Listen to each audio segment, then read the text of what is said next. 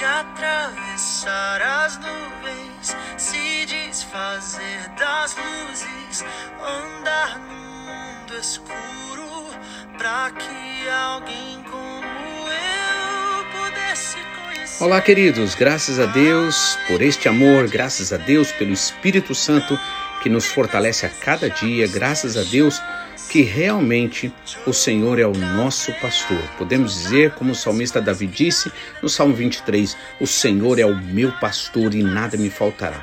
Eu quero te incentivar a você começar a falar a palavra de Deus, declarar a palavra de Deus e você vai ver a glória do Senhor na sua vida, né? É importante, a palavra de Deus, irmãos, ela, ela é poderosa, tá? E o, por que é importante a gente realmente declarar a palavra de Deus? Porque se falta uma coisa, entra outra. Se faltar o agradecimento, entra a murmuração, a reclamação. Se faltar a visão da fé verdadeira, do amor de Deus, do cuidado de Deus, vai entrar a visão do medo, a visão da ameaça, né? Então, se faltar a palavra de Deus, vai entrar a palavra do mundo. Né? A palavra do mundo enfraquece. É por isso que eu e você precisamos agora passar de uma fé nominal, uma fé de. É, uma fé de. Vamos dizer. que não obedece, né? Para uma fé obediente, tá? Uma fé que não depende da, do sentimento, de como eu me sinto ou deixo de me sentir mas é uma fé que realmente ela está é, é, enraizada né, na, na confiança em Deus, na certeza de que tudo passa, como diz a Bíblia, menos a palavra do Senhor. Lembre bem, olhe para o, o, os astros, para as estrelas, o sol, a lua, a natureza, toda essa coisa maravilhosa, o universo, e, e lembre de uma coisa: não é cientista, não é ser humano que hoje existe, dá seus palpites, suas opiniões. E eu não estou aqui desfazendo da ciência de maneira nenhuma, desde que ela seja realmente feita dentro de uma é, vontade, né? É, obedecendo a, a, a, aquilo que Deus realmente nos ensina. Amém? É bênção, né? Agora, é, se apegar à ciência, se apegar às coisas e virar as costas para o nosso Deus, para o nosso Pai, aí já é outra história. E é isso aí a gente não deve fazer. Lembre bem, não é o ser humano que anda dando palpite nisso ou dando palpite naquilo, ou que se acha tão inteligente em um ponto ou no outro, né? Isso não serve só para cientista, para qualquer pessoa.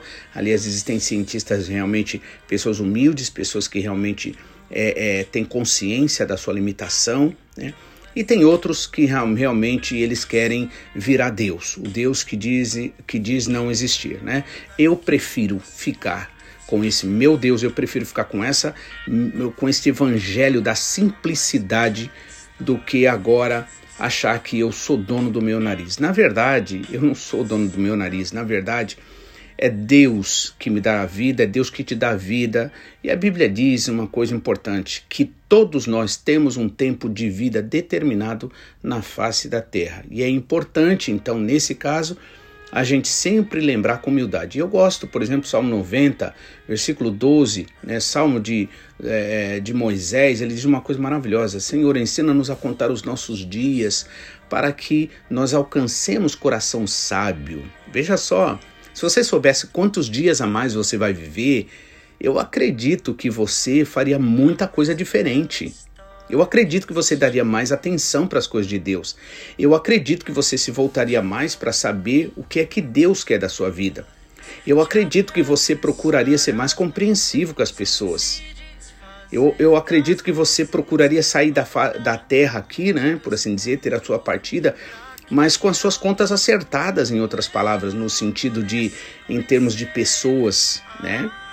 Então, é, a grande realidade é que Deus é que está no controle de tudo e tudo será feito conforme a vontade de Deus. Enquanto eu e você não entender isso, a gente vai como que é, nadar, nadar e morre na praia do mesmo jeito, né? Por isso é importante a gente entender isso tudo, por isso é importante a gente é, fazer como agora nós vamos estar tá lendo.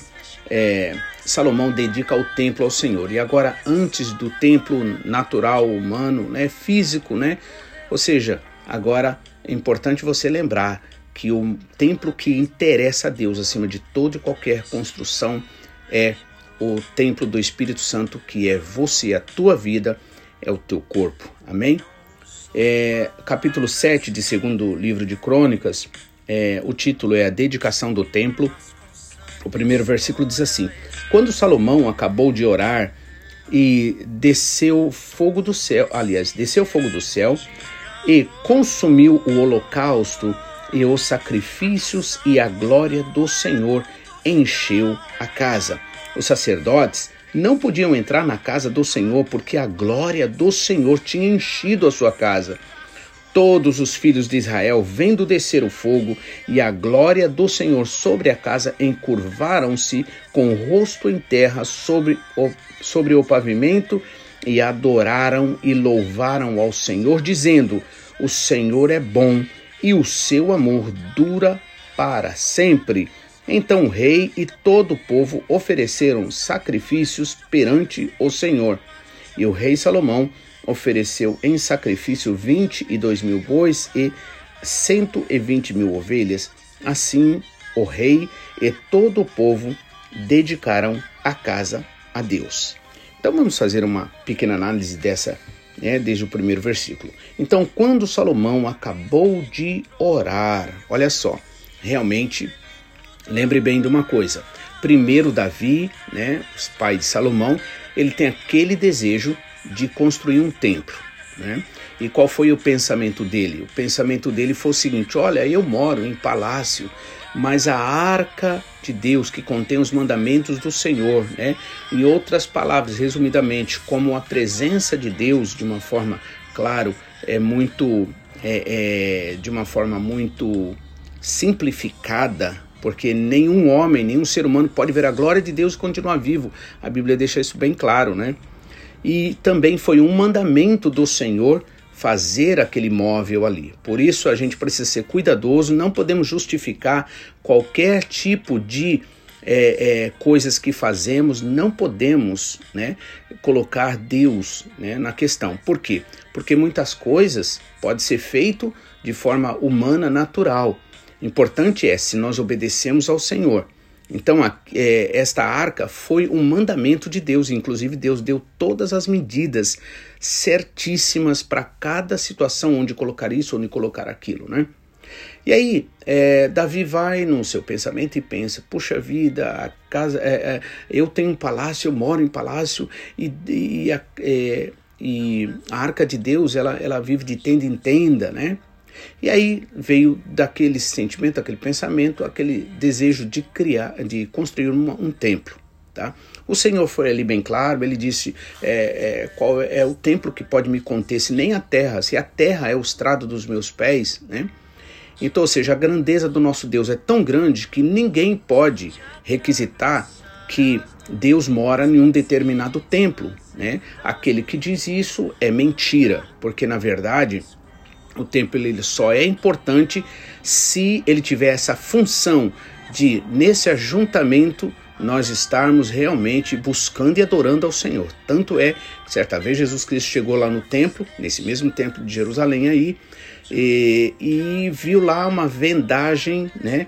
O pessoal fazendo comércio lá, outros se aproveitando do comércio, porque é bom entender uma coisa os sacrifícios que eram feitos, as ovelhinhas, as coisas que eram levadas para fazer o sacrifício, precisavam ser algo que realmente tinha um valor, né? especialmente um valor sentimental. Né? Era necessário que cada é, pessoa que fosse oferecer não fosse oferecer algo comprado, né? Então imagina que agora eu quero comprar é, as coisas de Deus, ou seja, eu quero ao invés de eu dar adoração verdadeira ao Senhor, eu começo a querer comprar as coisas para facilitar, né? O dinheiro, é por isso que nesse sentido o dinheiro ele acaba sendo é, é, é, para aqueles que amam o dinheiro ou para aqueles que fogem da responsabilidade, vai o, dinheiro vai ser um mal para essa pessoa. Por quê? Porque a pessoa vai querer comprar amor, a pessoa vai querer comprar é, responsabilidades, ou seja, eu não quero fazer, mas eu vou pagar para que alguém faça. E era isso que estava acontecendo. E Jesus fica nervoso ali dentro, o que, que ele faz? Começa a é, é, jogar as, as, as, é, as mercadorias no chão, né? É, no sentido as, as gaiolas, as coisas que né, prendiam ali os animais, né, libertou, acredito, os animais com certeza, e daí é, e ele repreendeu ali, porque ele viu que estava uma bagunça. Então, você precisa começar a conhecer a palavra para saber se até que ponto o lugar que você frequenta ou não é realmente um lugar que tem compromisso, em primeiro lugar com Deus e segundo com o ser humano dentro da vontade de Deus. Não pode nem ser com o ser humano fora da vontade de Deus. Porque muitas vezes, em nome da paz, em nome do amor, a gente vira as costas para Deus. Tem gente que valoriza mais as pessoas do que a Deus. Não, Deus em primeiro lugar e ao teu próximo como a ti mesmo. Foi isso que Jesus também deixou bem claro.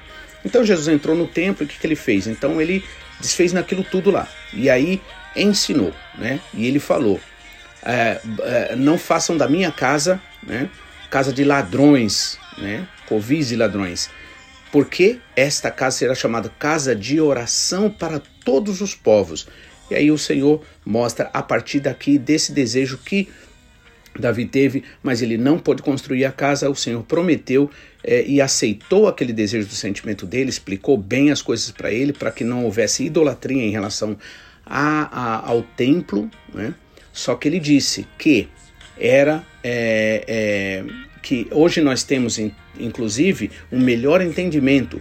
O nosso corpo, o apóstolo Paulo fala, é templo do Espírito Santo. Então, eu e simplesmente a casa do Senhor, né? Certa vez, é, Paulo repreendeu o pessoal lá de Corinto, porque disse assim: vocês estão se ajuntando para o mal, para pior. Ou seja, ir para a casa de Deus sem propósito, sem propósito de louvar a Deus, sem propósito de ouvir ao Senhor, sem propósito, sem desejo de querer ouvir de Deus ou oferecer a Deus louvor e adoração para viver uma vida melhor para Deus é estar realmente se juntando para pior. Então, aqui, né, a gente vê agora é, cumprindo-se, né, o desejo de Davi. Deus explicou para ele sobre o templo, mas falou assim que é, por ele ter realmente desejado agradar o Senhor, então o Senhor se agradou e permitiu aquele aquele trabalho, né? Ou seja, aquela construção. Só que é, só é, através de Salomão. Então Salomão, quando acabou de orar, veja, ele fez o que ele tinha que fazer, fez na direção de Deus, fez realmente com coração puro e verdadeiro, mas, né? Quando ele acaba de orar, então Jesus falou, né? A minha casa, a casa do meu pai, é casa de oração a todos os povos, ou seja, casa de busca, então, inclusive, ele não está nem determinando que religião ou, ou outra. Porque quando você realmente tem Deus na sua vida verdadeiramente, você não precisa de religião. Você só precisa de Deus. Não precisa defender uma placa aqui, outra placa ali. Você só precisa de uma coisa: é a presença de Deus. O que salva não é nome, não são placas.